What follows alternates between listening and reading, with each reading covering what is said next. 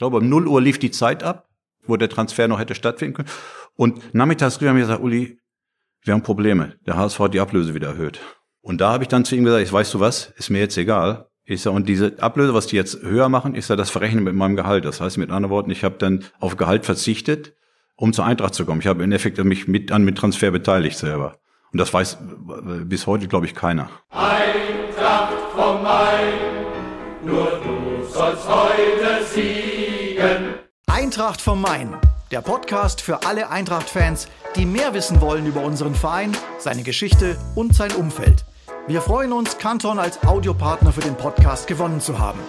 Canton ist der größte deutsche Lautsprecherhersteller für hochwertige Hi-Fi, Multiroom und Heimkinosysteme mit eigener Produktion im Taunus. Unser Podcast Eintracht vom Main, die 32. Folge und der heutige Gast ist eine Legende in der Fußball-Bundesliga, denn niemand hat so viele Profispiele gemacht wie er. Und nein, es ist nicht Karl-Heinz Körbel. Vielleicht kommt der ein oder andere jetzt schon auf die Idee, wer das sein könnte. Ich freue mich sehr, ihn hier begrüßen zu dürfen bei uns im Proficamp vor dem Spiel gegen Arminia Bielefeld, gegen seinen Ex-Club. Herzlich willkommen, Uli Stein. Hallo, herzlich willkommen. Uli, ich muss noch ein bisschen Werbung machen. Der Werbeblock vorab. Liebe Eintracht-Fans, schön, dass ihr eingeschaltet habt. Bitte abonniert unseren Podcast natürlich überall da, wo es Podcasts gibt. Und jetzt wird's interessant, denn die Legende meiner Jugend sitzt vor mir. Der Mann, der mich zum Torwartspiel gebracht hat. Auch genauso aggressiv war ich dann auch wie du. ich habe nichts gefallen lassen. Zwar nicht auf dem Niveau, aber es war schon eine Inspiration.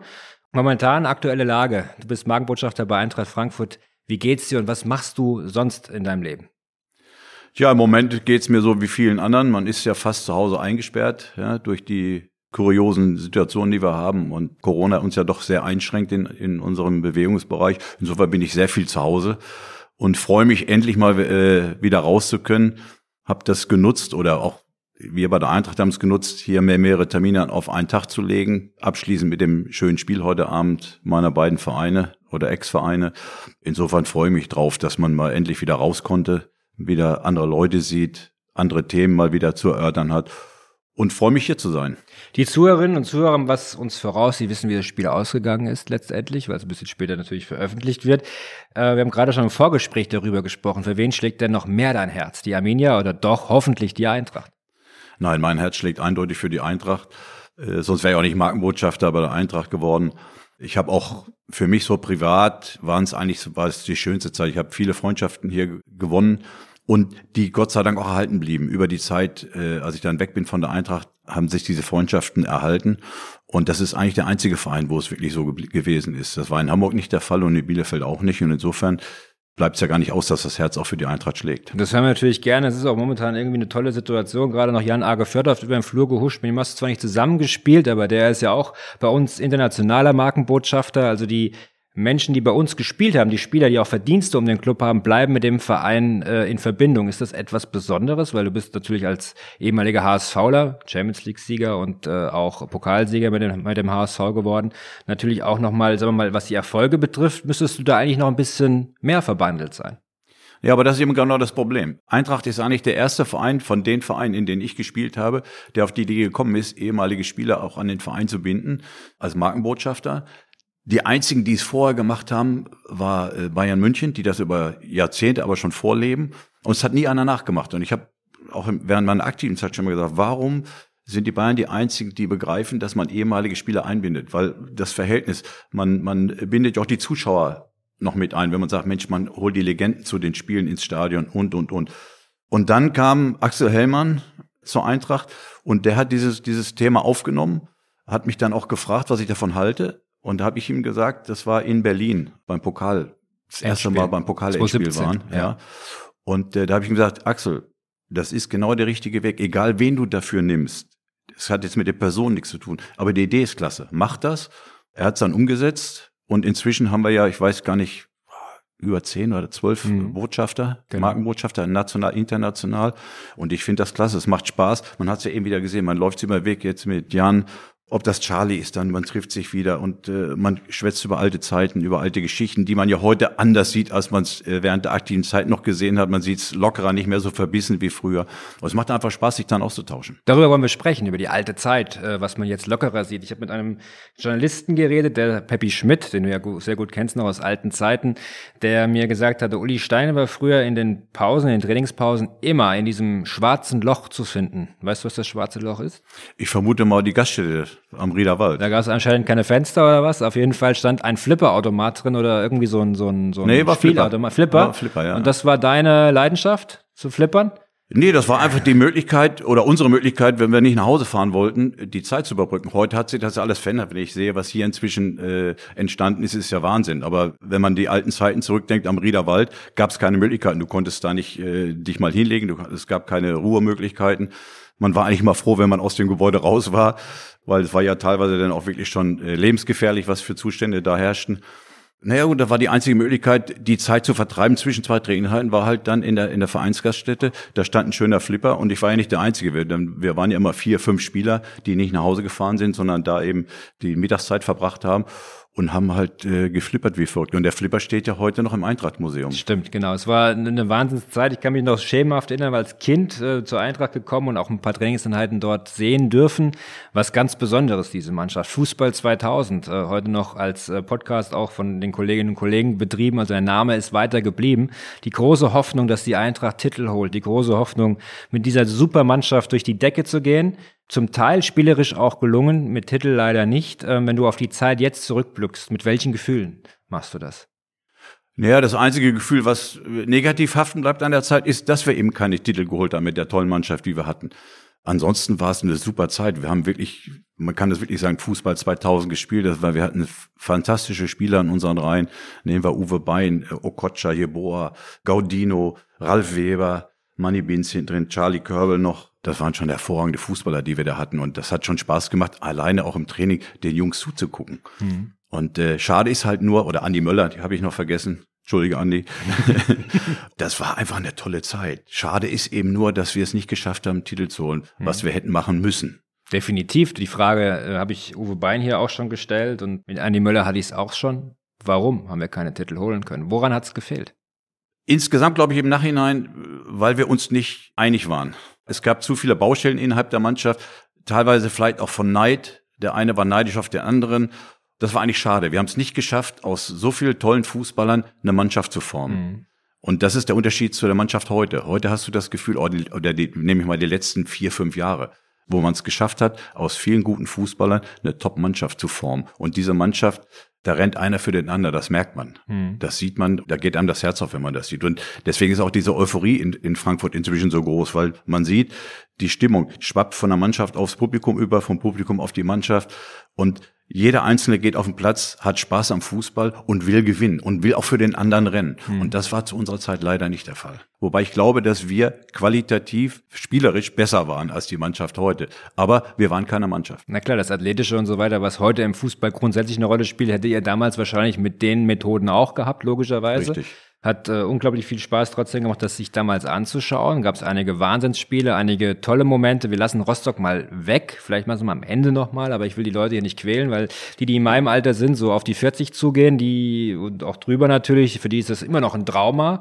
Ja, aber ich glaube, man muss, man muss differenzieren. Ich bin sicher, dass wir das, die Meisterschaft nicht in Rostock verloren haben. Dann machen wir es doch jetzt. Wo wir haben wir die, die verloren? Wir haben die Meisterschaft gegen Im Heimspiel davor gegen Werder Bremen verloren. Die Bremer kamen donnerstags vom Pokal der Pokalsieger, hatten sie, hatten sie gewonnen, den Titel geholt, waren beschwipst noch, wenn man so will. Ich will es äh, äh, etwas moderat formulieren. Aber die hatten eigentlich gar nicht uns mehr auf dem Zettel. Die wollten einfach nur nach Hause. Die wollten mhm. feiern, die hatten, hatten einen äh, Top-Titel geholt. Und so im Vorbeigehen haben die bei uns gespielt und führten auf einmal zur Pause 2-0 und wussten selber gar nicht warum. Warum haben die gefühlt? Haben wir, waren wir nicht konzentriert? Ja, weil ich glaube, dass bei uns hat man gemerkt, der Druck war zu groß. Mhm. Wir hatten uns selbst so unter Druck gesetzt. Dann bedingt auch durch die Grüppchen, die wir in der Mannschaft hatten, das passte alles nicht so recht zusammen. Haben uns dann aber in der zweiten Halbzeit zusammengerissen, aber es hat halt nur noch zum 2-2 gereicht. Und das war zu wenig. Wenn wir das Spiel gewonnen hätten, wären wir mit Vorsprung, mit zwei Punkten Vorsprung nee, ein Punkt Vorsprung, wenn wir, wenn wir äh, nach Rostock gefahren und uns hätte ein Unentschieden gereicht. Mhm. Und das hätten wir auch geholt in Rostock, weil wir haben ja nachher das äh, nur verloren, weil, weil wir, offen, aufmachen mussten, ja, weil wir gesagt, wir müssen das Spiel gewinnen. Ansonsten ja. hätten wir unseren Punkt geholt, den wir gebraucht hätten, weil wir das klar bessere Torverhältnis hatten. Und glaube sogar noch mal, wenn ich ein Heimspiel davor gehe, das haben wir, glaube ich, verloren sogar, 3-2. Das Heimspiel vor Werder Bremen. Mhm. Ich weiß gar nicht, gegen wer war ich jetzt recherchieren, weiß ich jetzt ich glaube, ich glaube, da haben wir 3-2 verloren. Also das mhm. heißt, wir haben in den letzten beiden Heimspielen eigentlich in der Saison die Meisterschaft verloren. Nicht in Rostock. Aber wir hatten auch natürlich eine Saison mit, äh, wenn mich nicht alles täuscht, 38 Spieltagen, ne, weil durch die Wiedervereinigung noch zwei Teams mehr drin waren. Das ist auch so ein Thema. Ich glaube, am 34. Spieltag waren wir auf dem Portal. Also, das lief alles gegen uns in der Saison. Dann hinten Ja, das kann man, kann ja. man sagen. Aber nochmal, ich glaube, das wirklich Entscheidende war, dass wir es eben nicht geschafft haben, aus diesen tollen Fußballern, die wir hatten, wirklich mhm. eine, eine, Mannschaft zu formen. Woran machst du das fest? Ich meine, wir haben das ja heute auch. Also man merkt ja, wie der Fußball sich entwickelt hat. Da kommen wir vielleicht auch gleich nochmal zu. Das ist total interessant, mit dir darüber zu reden. Früher war das ja vielleicht alles noch ein bisschen lockerer. Ja, die Medien waren, haben zwar auch eine wichtige Rolle gespielt, aber das war alles nicht so aufgedunsen. Heute wird jede, aus jeder kleinen Geschichte eine Schlagzeile gemacht. Komme ich nachher auch noch zur Frage, kann sich schon mal darauf vorbereiten, wie Uli Stein eigentlich heute äh, mit seiner klaren Kante in dieser Zeit äh, überleben wollen würde, weil das natürlich alles sehr schwierig geworden ist. Aber kommen wir wieder darauf zurück. Wenn ich das mal so vergleiche, in der heutigen Zeit wird der Verein ja, oder wenn ich jetzt dieses Camp hier sehe, das Stadion sehe, die Struktur sehe, wird alles dafür getan, dass die Mannschaft erfolgreich sein kann. Das war früher bestimmt nicht so, oder? Nein, das war nicht so. Es hat sich um den Fußball herum sehr viel entwickelt, sehr viel zum Positiven entwickelt. Nicht alles ist positiv aus Spielersicht, weil es gibt da viele, du hast eben selber auch angesprochen. Es ist natürlich schwierig, in der heutigen Zeit irgendwo noch ein bisschen Privatleben leben zu können, weil du hast überall, ob das jetzt mit den Handys sind, wo Selfies gemacht, wo Videos gemacht werden, da muss man schon höllisch aufpassen heute. Da hatten wir es natürlich früher einfacher und mhm. leichter. Wir konnten wirklich auch noch privat leben, wir konnten auch noch Spaß haben privat. Das ist heute alles schwieriger geworden. Mhm. Aber insgesamt muss ich sagen, für den Fußball selber ist es natürlich zum Vorteil, dass man inzwischen, ob das äh, in, in der medizinischen Betreuung, in der Physiobetreuung, die Trainerstäbe, die ich heute sehe, die sind ja heute so groß, wie unser Kader früher mhm. war ja, was sich da entwickelt hat, Athletiktrainer, Fitnesstrainer und, und, und. Und dann nicht nur einer, dann hast du noch einen Co-Trainer und jeder andere Trainer hat noch einen Co-Trainer. Also da hat sich unheimlich viel entwickelt um den Fußball. Findest du das gut? Ich finde es schon gut, ja. Aber es ist natürlich ein Riesenaufwand, den man betreibt. Aber es, es gehört einfach heute dazu. Und du kannst, das haben wir aber früher schon erkannt, nur du hattest eben die Möglichkeiten. Trainer haben auch schon gesagt, ich kann nicht mit einem Kader von 26 Leuten äh, vernünftig trainieren. Das musst du schon aufteilen. Und das, so macht man es ja heute. Heute hast du dann, arbeitest du teilweise in Gruppen, trainieren die Stürmer zusammen, äh, trainieren die, die Abwehrspieler zusammen, die Mittelfeldspieler. Oder man verbindet das, dass zwei Gruppen miteinander spielen. Und äh, das gab es zu unserer Zeit nicht. Mhm. Früher hattest du maximal einen Trainer und einen Co-Trainer.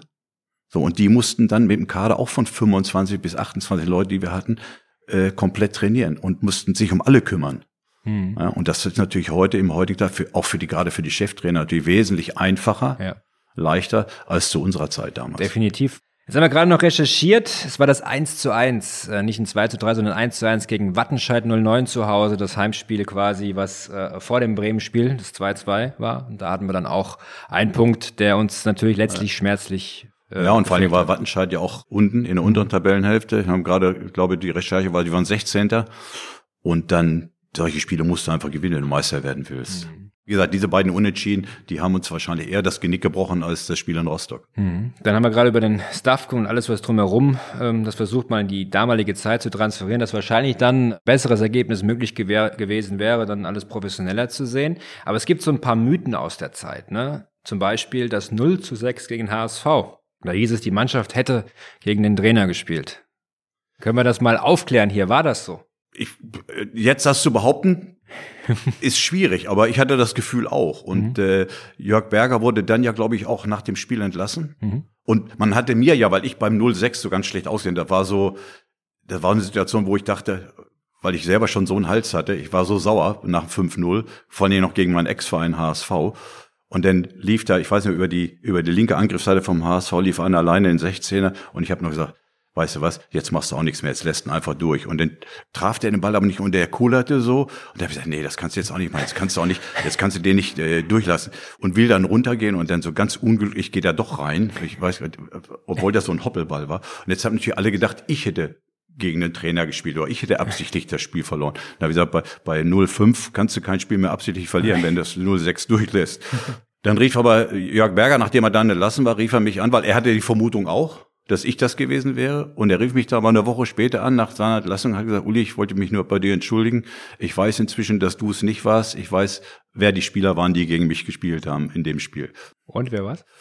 Die Namen hat er mir nicht gesagt. Okay. Ich, ich hatte dann, ich hatte dann auch mal eine Vermutung, aber wie gesagt, das ist Schnee von gestern. Ich möchte da äh, okay, schade. Nicht, in solchen in solchen Sachen nicht mit, mit Aber wir wollen ja auch nicht Dreck die, schmeißen. wir das wollen, wir nicht. Nee, nee, wir wollen die auch die Familie nicht besputzen im Eben. Nachgang, ne? Gehören ja Nee, auch dazu. einfach nicht, weil ich habe so eine tolle Zeit hier gehabt, dass es für mich überhaupt nicht in Frage kommt, Mhm. irgendwas negativ noch rüberzubringen aus der Zeit, weil trotz aller Widerstände, die wir in der Mannschaft auch hatten, ob Spieler gegen mich waren, für mich waren, trotzdem hat mir die Zeit hier in Frankfurt so viel Spaß gemacht und wir haben so einen tollen Fußball hier gespielt und wir haben was aufgebaut in der Zeit von von äh, 88 bis 94 in der Zeit, wo ich oder 87, als ich kam im, im Winter bis 94, dass ich eigentlich nur positive Erinnerungen an diese Mhm. Zeit habe. Es gab interessante Spiele auch oder auch nicht so erfolgreiche Zeiten. Wir sind ja mal quasi Richtung Relegation gegangen gegen Saarbrücken, haben es dann geschafft, haben dann Toni Jeboa da entdeckt, der dann zu uns kam und dann ging es quasi richtig zur Sache.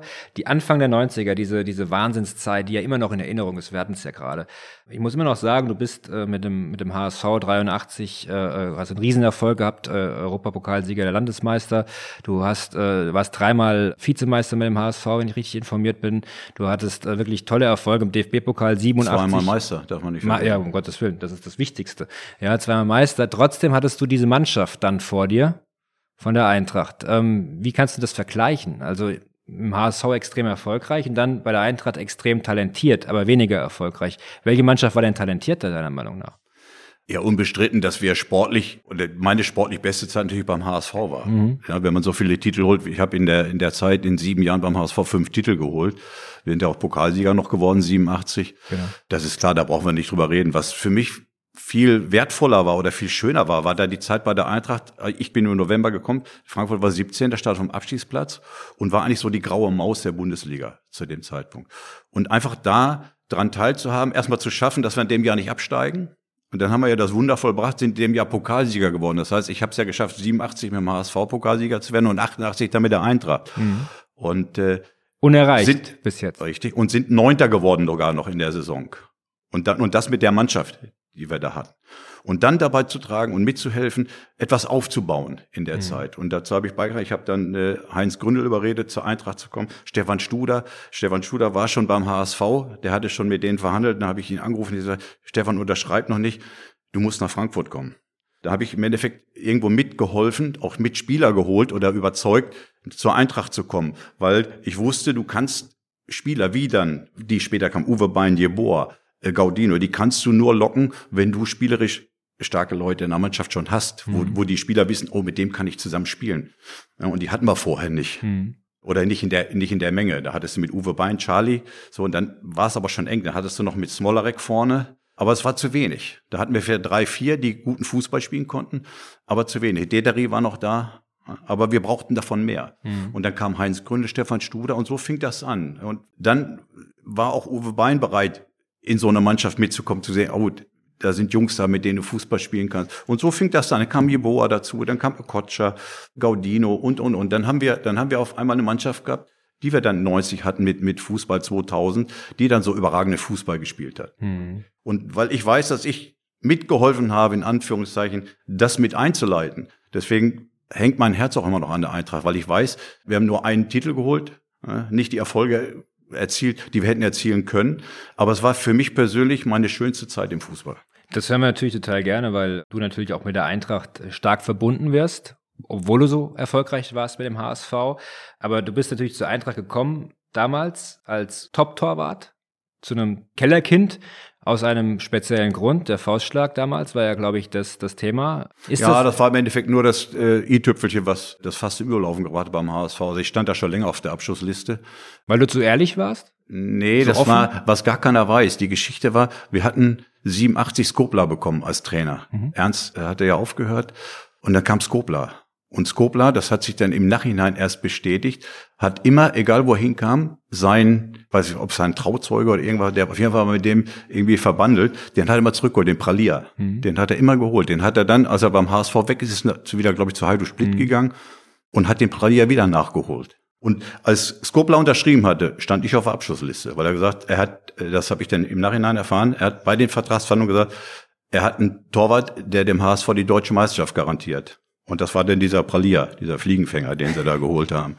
Von dem Zeitpunkt an haben die nur darauf gewartet, dass irgendwas passiert, wo sie mich dann rausschmeißen können. Und mhm. dann kam natürlich für den HSV der Faustschlag, war natürlich passend, mich dann freizustellen. Ne? Bevor wir da kurz noch drauf eingehen, eine Sache, du hast gesagt, der Ernst hat aufgehört. Ernst ist Ernst Happel. Ernst Happel. Das ist natürlich auch für alle Eintracht-Fans interessant, weil es ja die Trainerlegende schlechthin ist oder einer der Trainerlegenden. Was hat ihn denn so ausgezeichnet, mit ihm zusammenzuarbeiten?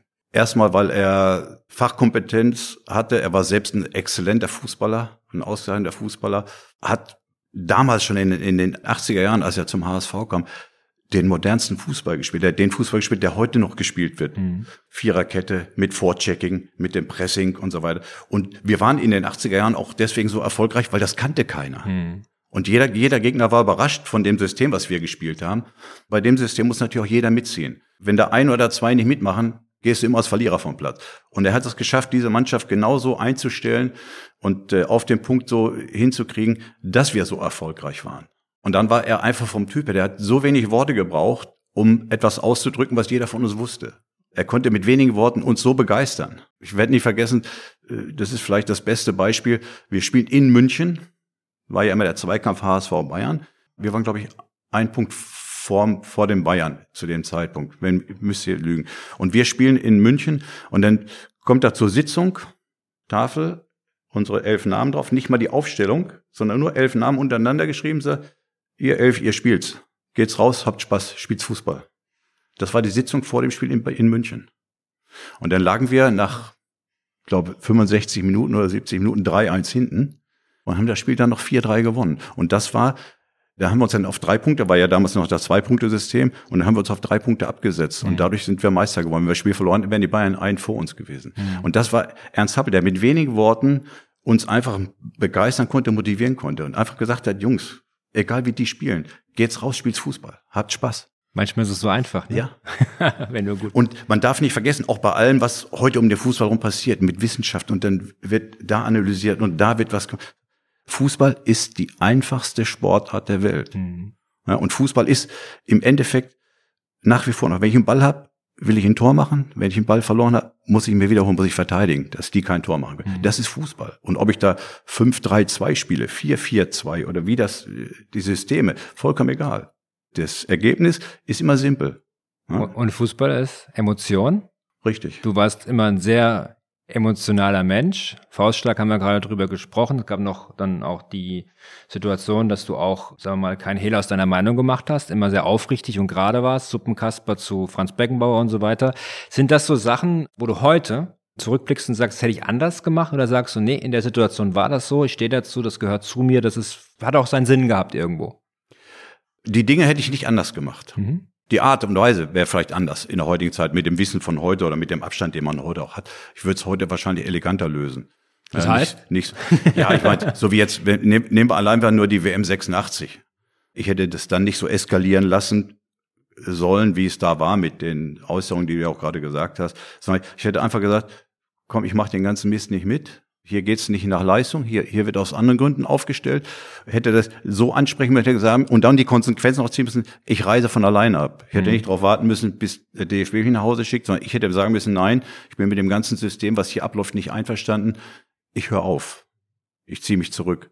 Das wäre wahrscheinlich die Art, mit der ich es heute machen würde. Aber die Konsequenz wäre die gleiche. Mhm. Also es würde sich nichts ändern. Ich würde es nur eleganter und auch für die Öffentlichkeit besser lösen, als ich es damals gemacht habe. Mhm. Faustschlag? Nee, das passiert. Das sind Emotionen, wie du eben gerade schon angesprochen hast, die stecken in mir drin. Ich kann bis heute nicht erklären, warum ich das gemacht habe.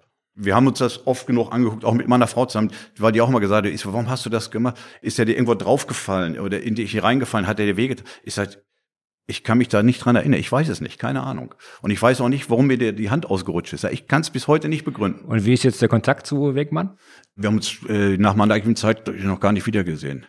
Wirklich? Nee. Das ist ja eine spannende Geschichte. Es könnte sein, es könnte, warte mal, es könnte sein, ich weiß nicht, dass wir mal bei Promi spielen. Wir haben, ich habe dann eine Zeit lang nach, nach der mhm. aktiven Zeit habe ich ja noch so Promi-Fußballspiele gemacht. Das könnte sein, dass wir uns da noch mal irgendwo begegnen sind. Vielleicht sogar auch zusammengespielt haben, das weiß ich nicht. Wenn ich ehrlich bin, so richtig bewusst dran erinnern könnte ich mich nicht. Ich glaube, wir haben uns nie wieder gesehen danach. Mhm. Deine Zeit in Frankfurt ging am, glaube 10. April 1994 zu Ende, auch vor der Saison. Was war los? Warum ging das vorzeitig auseinander?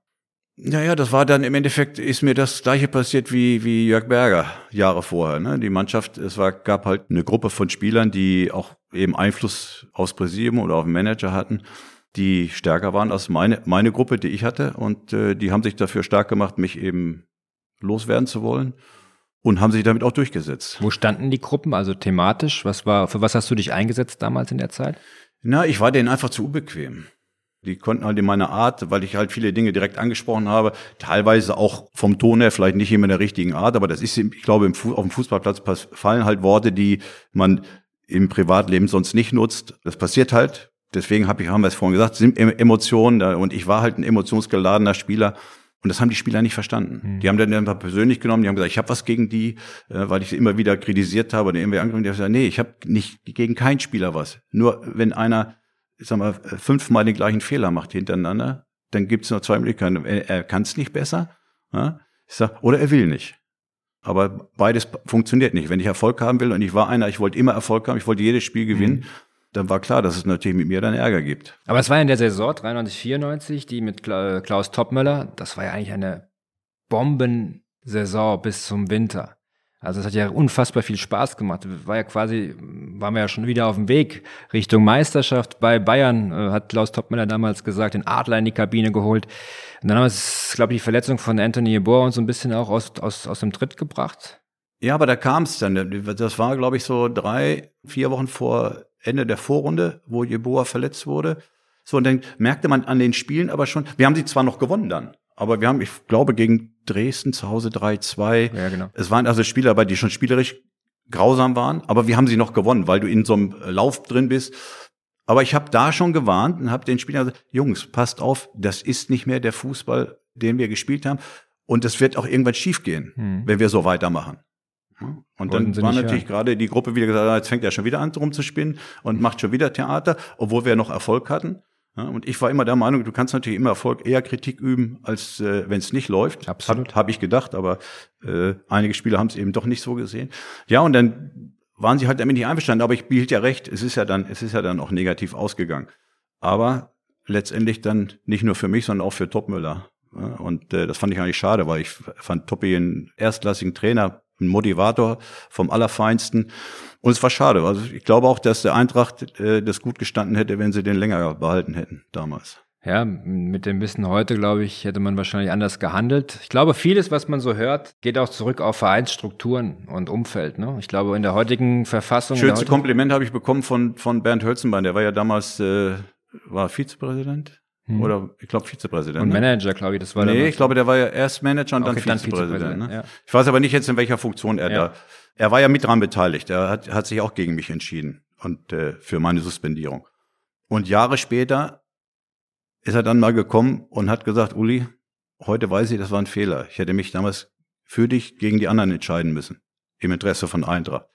Aber er hat es eben nicht getan im Nachhinein zwar eine Genugtuung für mich, aber ich konnte mir nichts mehr dafür kaufen. Ne? Dann kam der Niedergang der Eintracht, muss man so sagen. Ja. 94, 95 ging noch einigermaßen. Jupp Heynckes hat aber auch nicht mehr funktioniert. Dann irgendwie Mittelfeldplatz, dann Abstieg und zweite Liga, Auferstehung und jetzt sind wir da, wo wir sind. Aber es hat lange, lange Zeit gedauert, um all das wieder aufzuarbeiten. Die äh, 2000er Jahre geprägt auch äh, von ähm, erstmal soliden Finanzen, von Ruhe im Verein, graue Maus ist, glaube ich, ein gutes Stichwort dann wieder. Und jetzt stehen wir da, wo wir sind. Pokalsieger 2018, ähm, einige tolle Auftritte in Europa, aber natürlich Lust auf mehr, glaube ich, würde ich sagen. Wie nimmst du die Eintracht heute wahr? Ja, genauso wie du sie gerade beschrieben hast. Äh, aus einer Zeit, wenn man mal zurückgeht, war damals Herr Rebert Bruchhagen der Richtige an der richtigen Stelle, der den Verein finanziell auf gesunde Füße gestellt hat, und alles dafür getan hat. Aber er war natürlich auch einer, der wirklich dann auch nur Geld ausgegeben hat, was da war. Er war dann kein, äh, kein Manager, der bereit war, auch mal Risiko wieder zu gehen. Und die Zeit war aber da für die Eintracht, die jetzt wieder auf gesunden Füßen stand. Aber wenn man sportlich was erreichen wollte, musste man ein gewisses Risiko, nicht, nicht volles Risiko, aber ein gewisses Risiko wieder eingehen. Mhm. Und das war natürlich nicht Heribert Bruchhagen. Mhm. Und dann fing es eben an, nachdem er es aber geschafft hat, die Eintracht finanziell auf gesunde Füße zu stellen, dann auch dementsprechend die Trainer hatte mit Friedhelm Funkel, der ja ähnlich, ähnlich auch sportlich gedacht hat, erstmal auf sicher, wenig Risiko. Dann kam die Zeit eben oben mit dem Wechsel von, als Axel Hellmann kam, dann fing das schon an, sich zu verändern. Ja, und dann war Rieseneinfluss auch von Wolf, mit Wolfgang Stäubing, der mhm. dann auch mehr wollte, der gesagt hat, Mensch, ich mache jetzt hier schon so lange, äh, angefangen hat er ja als Sponsor, dann im, im, im Aufsichtsrat. Er war maßgeblich daran beteiligt, auch mit an der Entwicklung von Eintracht Frankfurt, mhm. der dann eben auch solche Leute wie Axel Hellmann unterstützt hat und der gemerkt hat, oh, da ist ein Macher, der will, ja, und der will das Gleiche, was ich will. Ich will mhm. Erfolg. Mhm. Ich will die Eintracht wieder oben sehen, ich will sie wieder siegen sehen und nicht nur immer im Mittelfeld äh, oder die graue Maus. Und da, glaube ich, war Wolfgang Straubing ein ganz, ganz wichtiger Mann bei der Eintracht. Und dann in Verbindung halt mit Axel Hellmann. Und dann ging es ja, dann kam Freddy Bobic, ja, der dann auch die Philosophie, die gleiche Philosophie hatte. Und dann hat man es geschafft, aus der Umfeld eben die Leute zu holen, die das Gleiche wollten. Ja, die die gleiche Einstellung hatten, die das gleiche Ziel hatten. So, und dann hat man außerhalb der Mannschaft eine Mannschaft geformt. Ja, Im Präsidium. So, und das war eben Jahre vorher nicht der Fall. Da gab es dann immer wieder Querelen, der eine wollte das, der andere da, da. so. Das, es war nie einstimmig. Mhm. Ja, und dann aber mit in der Zeit, wo dann Stäubing, Hellmann, Bobic, das war die Zeit, da war dann auch im Verein Eintracht. Und das war mit ein maßgeblicher Anteil daran, dass dieser Höhenflug von Eintracht Frankfurt begann mit den herrlichen Auftritten in der Euroleague, ja, wo man wirklich Europa gerockt hat. Da war mir jetzt stolz drauf, wenn man sagen kann, ich bin, ich bin von der Eintracht. Ja, absolut, das stimmt. Da passt noch was ganz gut rein, Uli, wenn wir schon über Geld und Entwicklung sprechen, äh, dass du zur Eintracht gekommen bist, äh, war ja auch eine besondere Geschichte. Also äh, 87. Du hast maßgeblich dazu beigetragen, dass es überhaupt stattfinden konnte, auch in Sachen Ablösesumme. Erzähl doch mal, ich glaube, das weiß noch keiner in der Öffentlichkeit.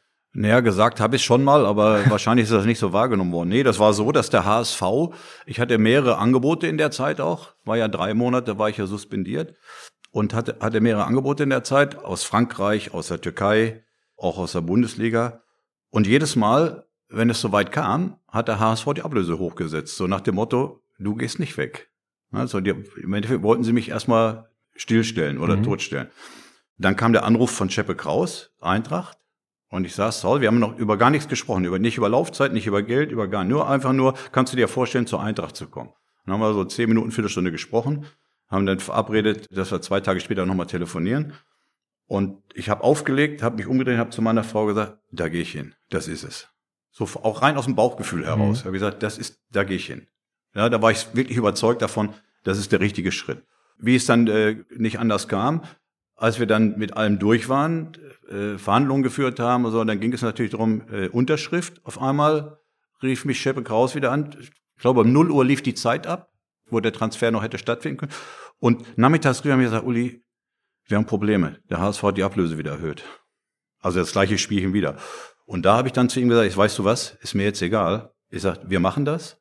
Ich sage, und diese der, äh, die Ablöse, was die jetzt höher machen, ist ja das Verrechnen mit meinem Gehalt. Das heißt mit anderen Worten, ich habe dann auf Gehalt verzichtet, um zur Eintracht zu kommen. Ich habe im Endeffekt mich mit, mit an mit Transfer beteiligt selber. Und das weiß bis heute, glaube ich, keiner. Dann war das die beste Investition deines Lebens, oder? Stimmt. Ja? Ich habe sie nicht bereut. Ja, sehr gut. Ja. Meine, hat, man ja, hat man ja aus dem Gespräch bis jetzt äh, herausgefunden, dass Nein, ich, ich merke das. Ja. Den Schritt mit Sicherheit nicht bereut habe, hierher gekommen zu sein. Und es ist umso schöner, dass du, dass du heute hier bist und wir dann auch noch ein paar andere Dinge sprechen können, nämlich die Eagles 11, das ist unsere Rubrik. Elf Fragen an dich, die du kurz beantwortest. Die erste ist dein erstes Fußballtrikot, das du besessen hast. Ich glaube, das habe ich mir selber gemacht damals noch. Genau wie meine ersten Handschuhe. Damals habe ich mir Handschuhe, normale Stoffhandschuhe genommen und habe mir von den Tischtennisschlägern dieses Gummi ausgeschnitten und auf den Handschuh geklebt. Das war mein erster Torwarthandschuh. Und Trikot war genau das gleiche. Dann hat man irgendein T-Shirt genommen und dann habe ich eine Eins mir drauf gemacht, ausgeschnitten aus Stoff und habe mir die hinten selber drauf gemacht. Oder, oder meine Mutter hat die damals dann draufgenäht. Das war mein erstes Trikot. Also im Endeffekt, im Endeffekt alles selbst gemacht. Aber das war kein Fußballtrikot, also kein Clubtrikot oder so. Nee, mein erster Club, in dem ich gespielt habe, war Steinhude, müsste Steinhude gewesen sein. Und der beste Spieler auf der Position, auf deiner Position im Tor? Oh, Das ist schwer zu sagen, weil jede Ära hat hervorragende Torhüter gehabt und es ist immer schwer, da einen rauszunehmen, weil mhm. der Fußball hat sich weiterentwickelt. Du kannst ein, ein Lev Yashin nicht mehr vergleichen mit äh, Sepp Meyer mit der Zeit. So, jede Ära hat hervorragende Torhüter hervorgebracht. Und äh, mein größtes Vorbild damals, als ich anfing, war Dino Zoff. Mhm.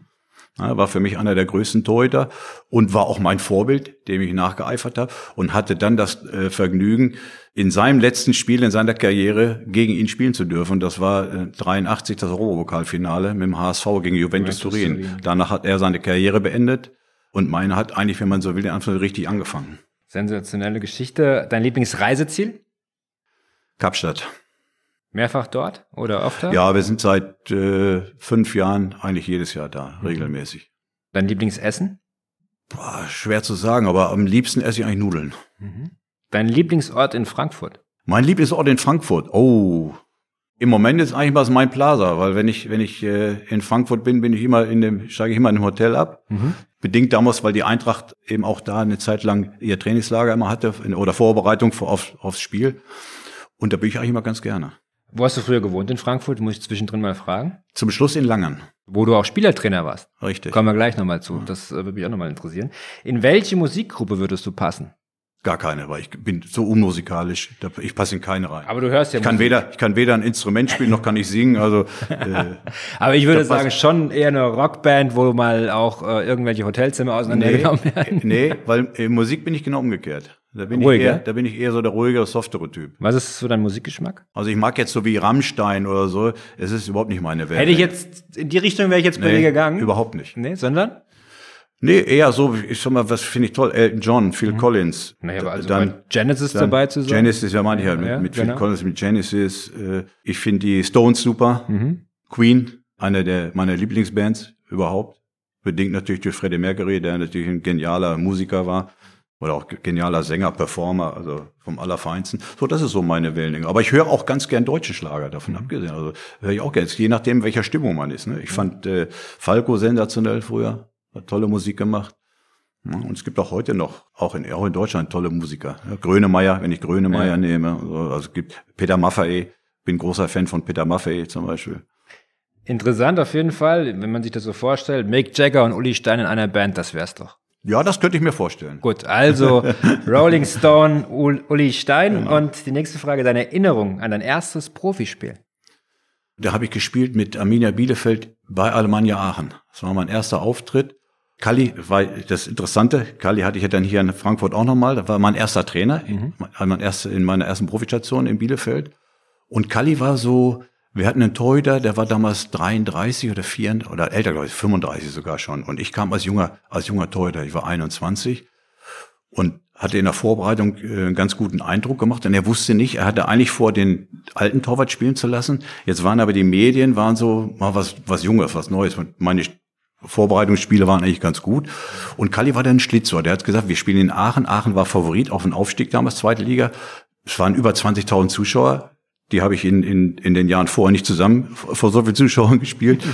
Und da hat er sich gedacht, so, lässt den Jungen spielen.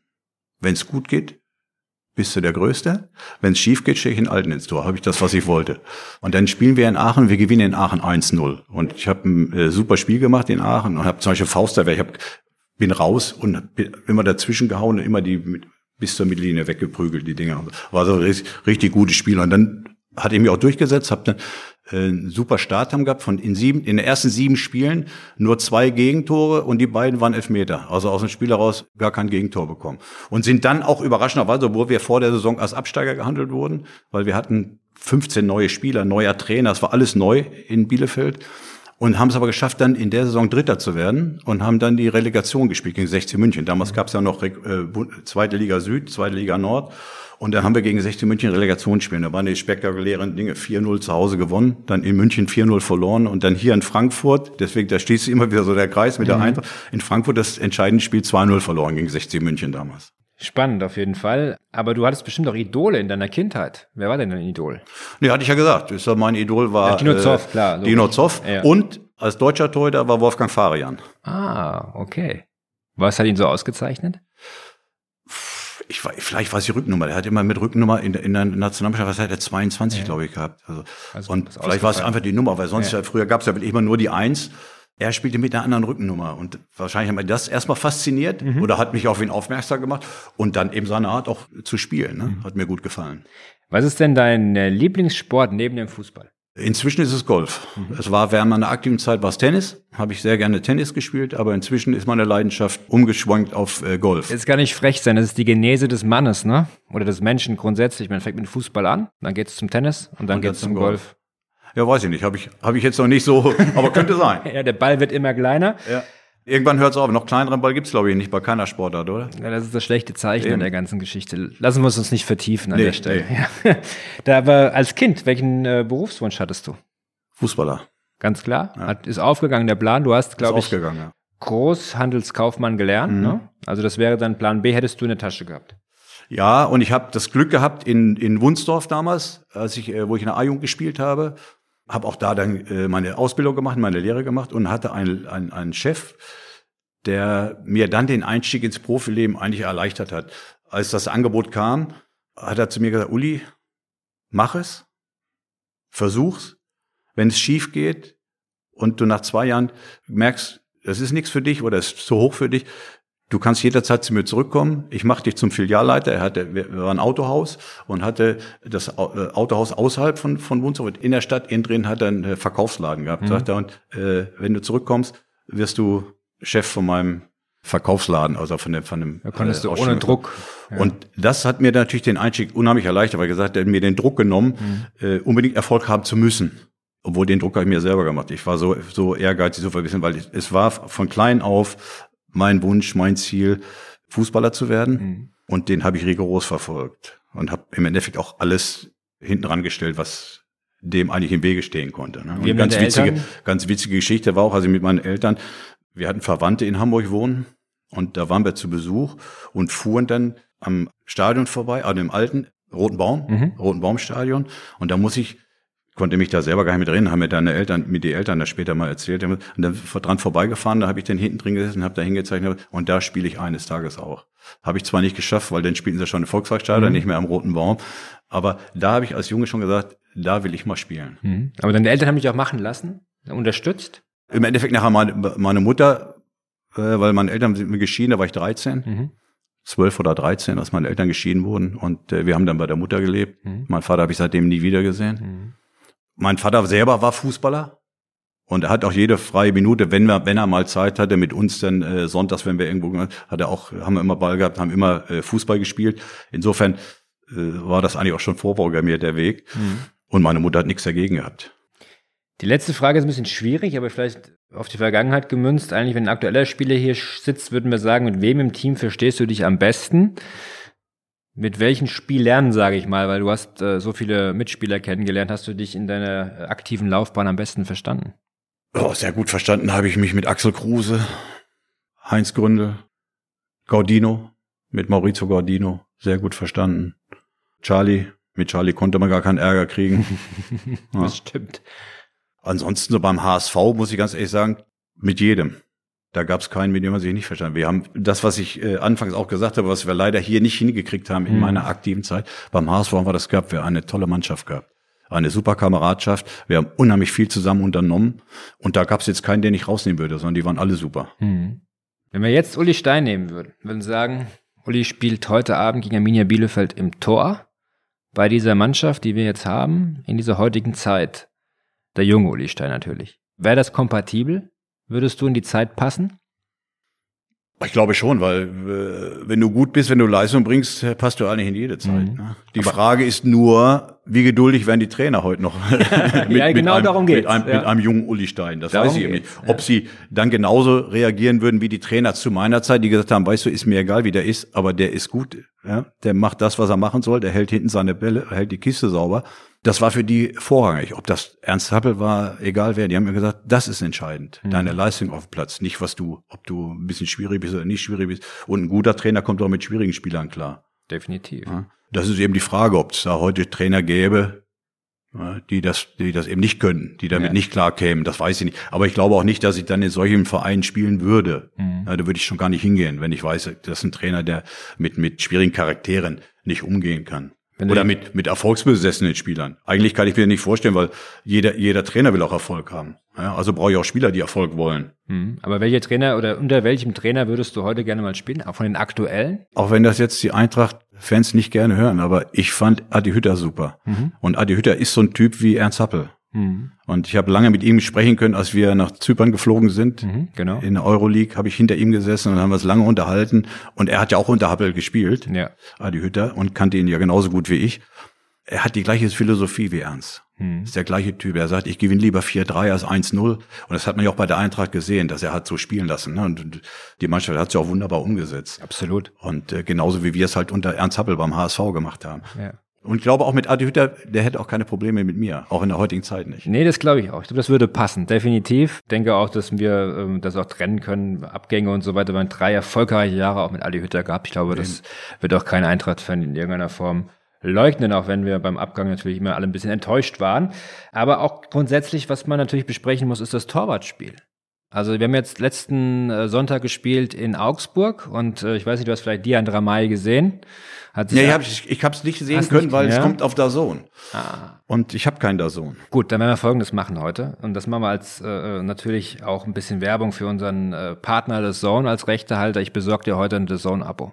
Ab sofort kannst du auch auf The Zone die Spiele sehen. Ich werde nachher zu The Zone gehen. Ja, aber ich habe vorhin schon gehört, weil ihr habt viele Freitags- und Sonntagsspiele auch. Ne? Ja, ja, klar. Ja, das wäre natürlich, äh, wär natürlich super. Das kriegen wir hin. Die Saison lassen wir dich nicht alleine. Das werden wir mit The Zone klären. Ich denke, ja, da, da lässt sich was machen, Uli. Kein da hat Problem. sich das ja schon wieder gelohnt, da hat sich absolut. Es lohnt, es lohnt sich immer zu uns zu kommen. Das stimmt, das stimmt. Aber Diant ist ein äh, junges Torwartstalent. Wir kommen auch gleich zu Kevin Drapp, der natürlich ein ganz, ganz wichtiger Typ ist. Aber bei Diant hat man natürlich eine Sache gesehen ähm, im, im Mitspielen. Ne? Als 20-Jähriger. Der verteilt die Bälle fast schon wie ein, wie ein, wie ein Regisseur. Der macht das extrem gut aus dem Spiel heraus. Ein Coolness-Faktor auch. Also erinnert mich schon so ein bisschen auch im Ansatz an dich. Also willst jetzt nicht übertreiben, muss ja auch erstmal Dinge beweisen.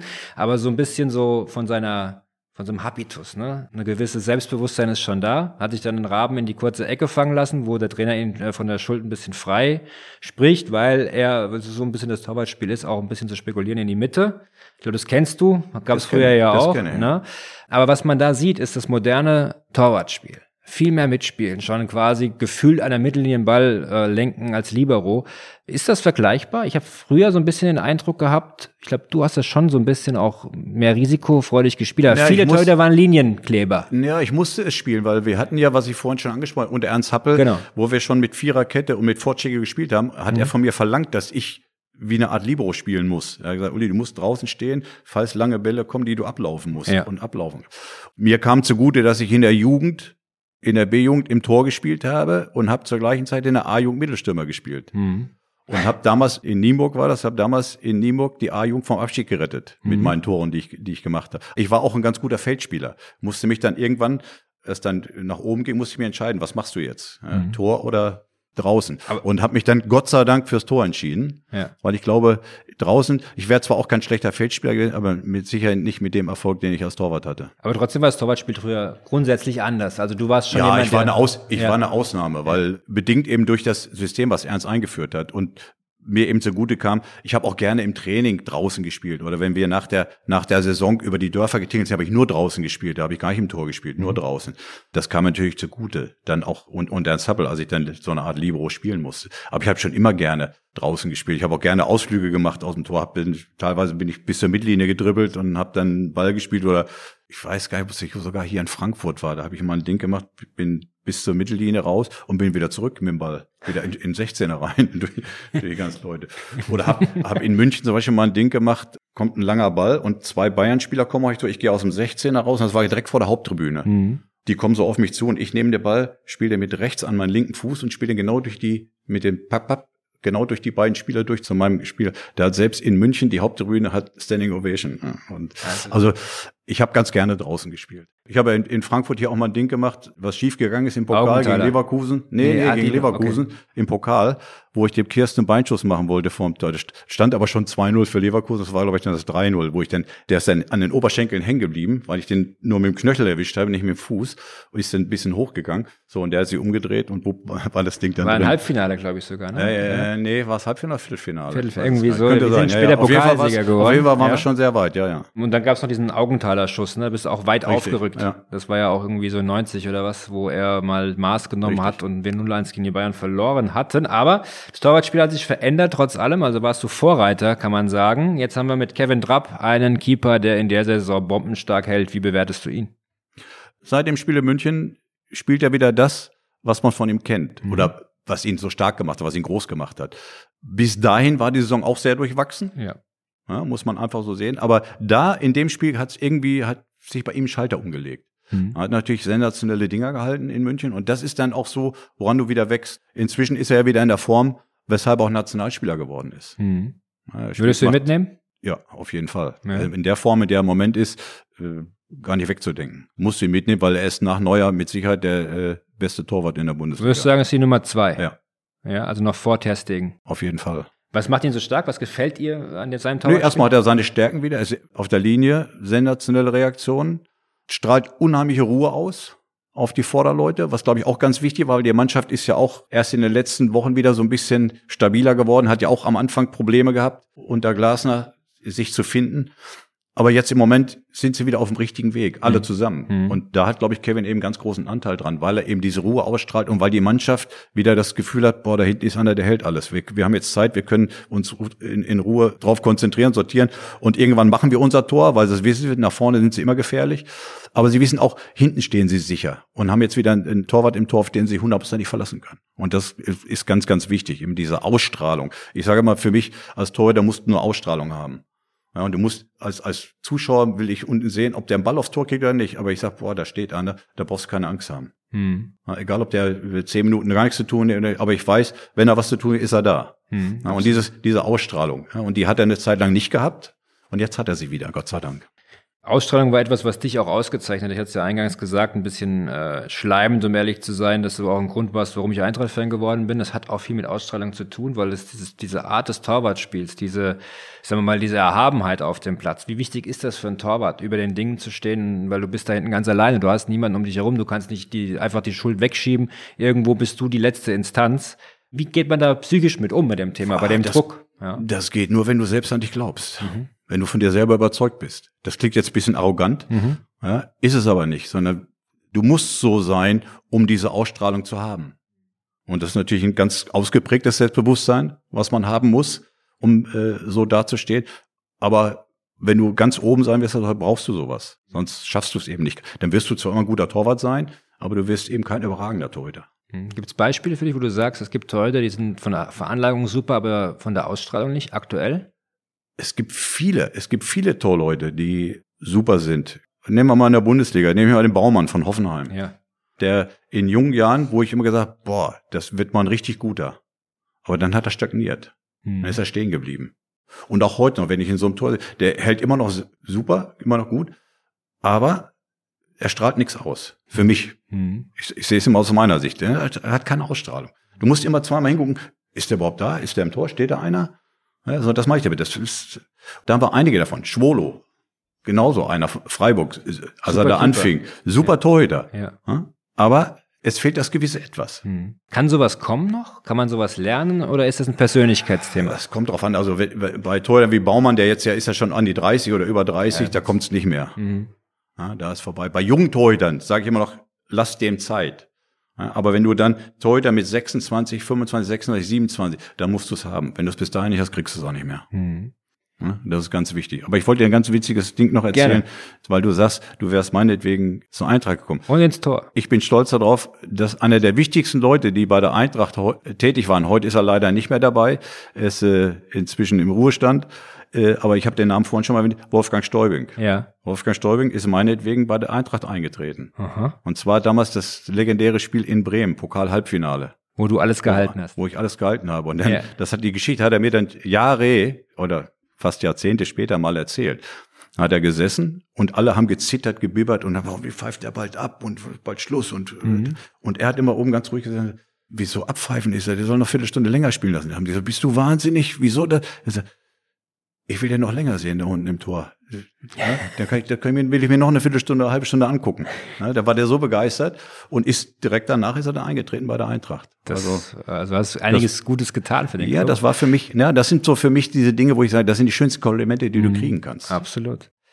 Ich wollte nur Gerne. eine Sache noch nachholen und zwar 645 äh, Einsätze. Ich hatte es ja zu Beginn gesagt, du bist ja quasi der Rekordspieler der ersten zwei Ligen in Sachen Profispiele. 645 Einsätze in den zwei oberen Spielklassen, damit Rekordhalter. Das heißt, wir haben mit Charlie, der 602 Erstligaspiele hat und 603, ne? Oder zwei? Zwei. Das dritte wurde ihm ja verwehrt wegen der gelben Karte auf ah, ja, St. Pauli. Ja, ja, ja, ja, genau. Ja, ja. Das war die Nummer, ne? Wo ähm, sein sein sein Heim. Ja, siehst du, aber ich hatte ja 603 im Kopf. Ja, wäre fast so weit gewesen. Ja. Aber das ist natürlich sensationell. Wissen viele gar nicht mehr so im Kopf. Du hast ja noch dann mit, ähm, wie, wie alt warst du? 43 hast du noch Bundesliga gespielt. 42. 42. Dann auch einer der ältesten Spieler, die jemals Bundesliga gespielt mhm. haben. Bis ich glaub, jetzt. Der zwei, ich glaube, der zwei, älter war nur Fichtel, glaube ich. Genau, da, genau. Und du, du bist ja jetzt noch topfit muss man sagen. Ja, es geht. Spielst du noch hin und wieder ein bisschen nee, Tor irgendwas? Gar nicht mehr, aber ich habe seit elf Jahren eine Knieprothese. Mhm. Und da ist mit Fußball nichts mehr. Ich bin froh, dass ich Golf spielen darf und Golf spielen kann. Das reicht mir. Das habe ich damals auch bei der OP dem Professor gesagt. Ich sage, Sie operieren, ich sage, ein bisschen versprechen, dass ich wieder Golf spielen kann. Der Herr Stein, Sie können alles wieder machen danach. Aber, toll. aber trotzdem noch topfit. Ja, ich tue ein bisschen was noch dafür, aber nicht mehr wie früher. Man ist äh, heute alles ein bisschen relaxter, ein bisschen ruhiger. Aber es geht noch. Ne? Wenn, wenn man merkt, dass man eben weniger Sport macht, muss man es eben übers Essen machen, mhm. muss man es übers Essen regeln. Ja. Also legst schon noch Wert darauf auch. Ja, ne? doch. Aber ich habe gesagt, man soll immer noch sehen, dass man mal Sportler war. Ich finde es also schade, wenn, wenn ich dann Sportler die so gehen lassen irgendwann. Und dann eben gesagt, was, der, der war mal Profi oder das. Die letzten drei Fragen, geht nochmal um eine kleine Rubrik, die drei Eintracht-Momente. Dein schönster Eintracht-Moment? Halbfinale gegen Bremen. Das äh, Spiel. Was ich eben schon gesagt habe. Wie Kevin in München quasi, alles ja. gehalten. Vergleichbar wahrscheinlich. Der schlimmste Eintracht-Moment? Rostock. Klar, logisch, keine, also eigentlich eine rhetorische Frage. Deine schönste Kindheitserinnerung an die Eintracht? Eigentlich so das Schönste war, das erste Mal so Eintracht richtig wahrgenommen habe, war damals Europapokal mit Hölzenbein. Auch das Tor, was er gemacht hat, aus dem Sitzen mit dem, ja genau. Aber was ist denn dein schönster Eintracht-Moment abseits des Sports gewesen? Abseits des Sports war eigentlich die Bekenntnis von Wolfgang Stäubing, was ich eben erzählt habe, die Geschichte. Wenn du sowas nach im Nachhinein hörst. Eine Ehre. Das macht, ja, ist wirklich eine Ehre. Dann gehen die Grüße zum Abschluss hier raus an Wolfgang Stäubing und dann alle. Ja, weil ich, ich weiß, er ist äh, gesundheitlich auch sehr angeschlagen. Ich, auf diesem Wege wünsche ich ihm alles, alles Gute, gute Besserung und hoffentlich sehen wir uns bald mal wieder. Schließe ich mich an. Ich darf mich bedanken, Uli. Vielen, vielen Dank für diesen super interessanten Podcast. Ich hoffe, ihr, liebe Eintracht-Fans, hattet auch Spaß beim Zuhören. Abonniert unseren Podcast überall, wo es Podcasts gibt und wir hören uns demnächst wieder. Vielen Dank. Gerne.